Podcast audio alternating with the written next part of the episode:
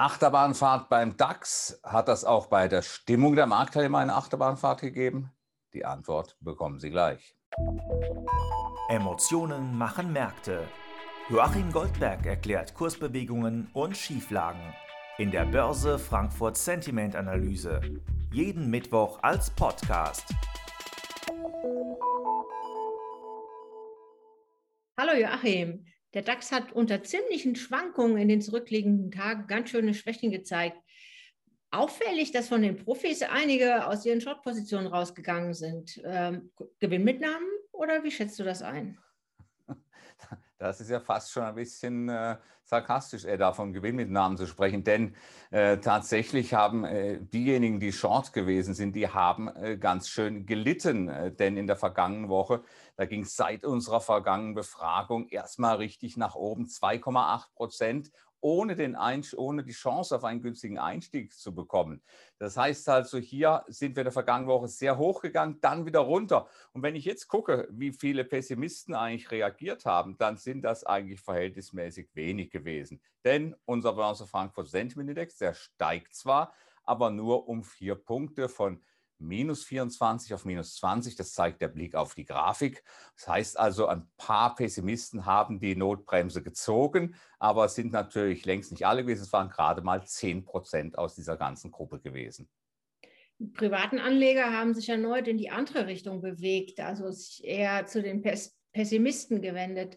Woher kommt dieser Unterschied in den Erwartungen? Was meinst du? Ja, die Stimmungskluft, die ist ja in der vergangenen Woche recht groß geworden. Die hat sich jetzt wieder ein bisschen verringert.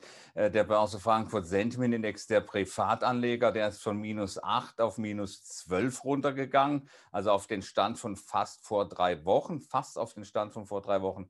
Äh, das heißt also fast auf Jahrestief. Die Grafik zeigt es hier auch nochmal ganz eindrucksvoll. Auch keine großen Verschiebungen, aber hier aus dem Lager der Neutralen auf die Bärenseite, da gab es also dann tatsächlich ein paar Verschiebungen. Da wurden die hohen Kurse ausgenutzt, die zwischendurch erhältlich waren am vergangenen Freitag. Die wurden ausgenutzt für Chance-Positionen beziehungsweise für Absicherung. Aber jetzt sind wir natürlich wieder unten. Wir haben einen Wochenplus von gerade mal 0,8 Prozent.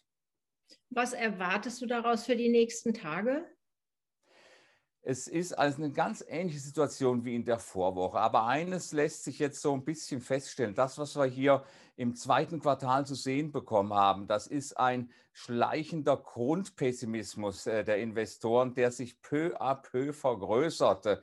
Und äh, das äh, zeigt natürlich, dass die Gesamtstimmung hier, die Angst zu haben, die nächste Rallye zu verpassen, diese Angst, die verringert sich peu à peu. Was heißt das jetzt? Diejenigen, die jetzt auf der Short-Seite gelitten haben, die werden natürlich jetzt nicht mehr so lange nach unten zugucken. Vielleicht 14.800, das wäre so ein Niveau, wo ich erste Nachfrage äh, für diese Pessimisten aus den Quellen dieser Pessimisten erwarte. Auf der anderen Seite natürlich hier momentan in einem Bereich, wo wir uns jetzt befinden, ist natürlich so, dass man äh, sich überlegen muss, was passiert eigentlich, wenn diese pessimistischen, diese bärischen Positionen nochmal unter Druck geraten. Also wenn es mit dem DAX nochmal nach oben gehen sollte, wann werden die reagieren? Werden sie erstmals die Reißleine früher ziehen? Ich glaube es nicht. Äh, die wollen einen eindeutigen Beweis haben, dass es hochgeht. Das hieße dann also neue Allzeithoch jenseits von 15.500. Das wäre so die Schwelle, wo dann äh, die Pessimisten, wo dann auch ein Großteil der Pessimisten wahrscheinlich reagieren würde.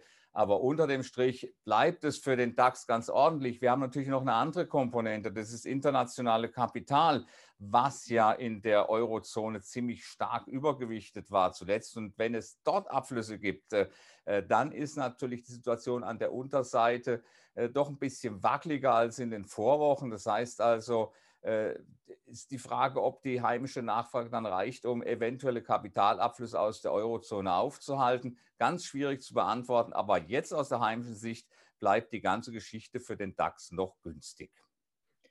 Danke für deine Einschätzung und ein Hinweis an alle, die die äh, Analyse von Joachim zu Käufen oder Verkäufen inspiriert hat. Sie können das morgen tun, denn Xetra und das Frankfurter Paket haben geöffnet.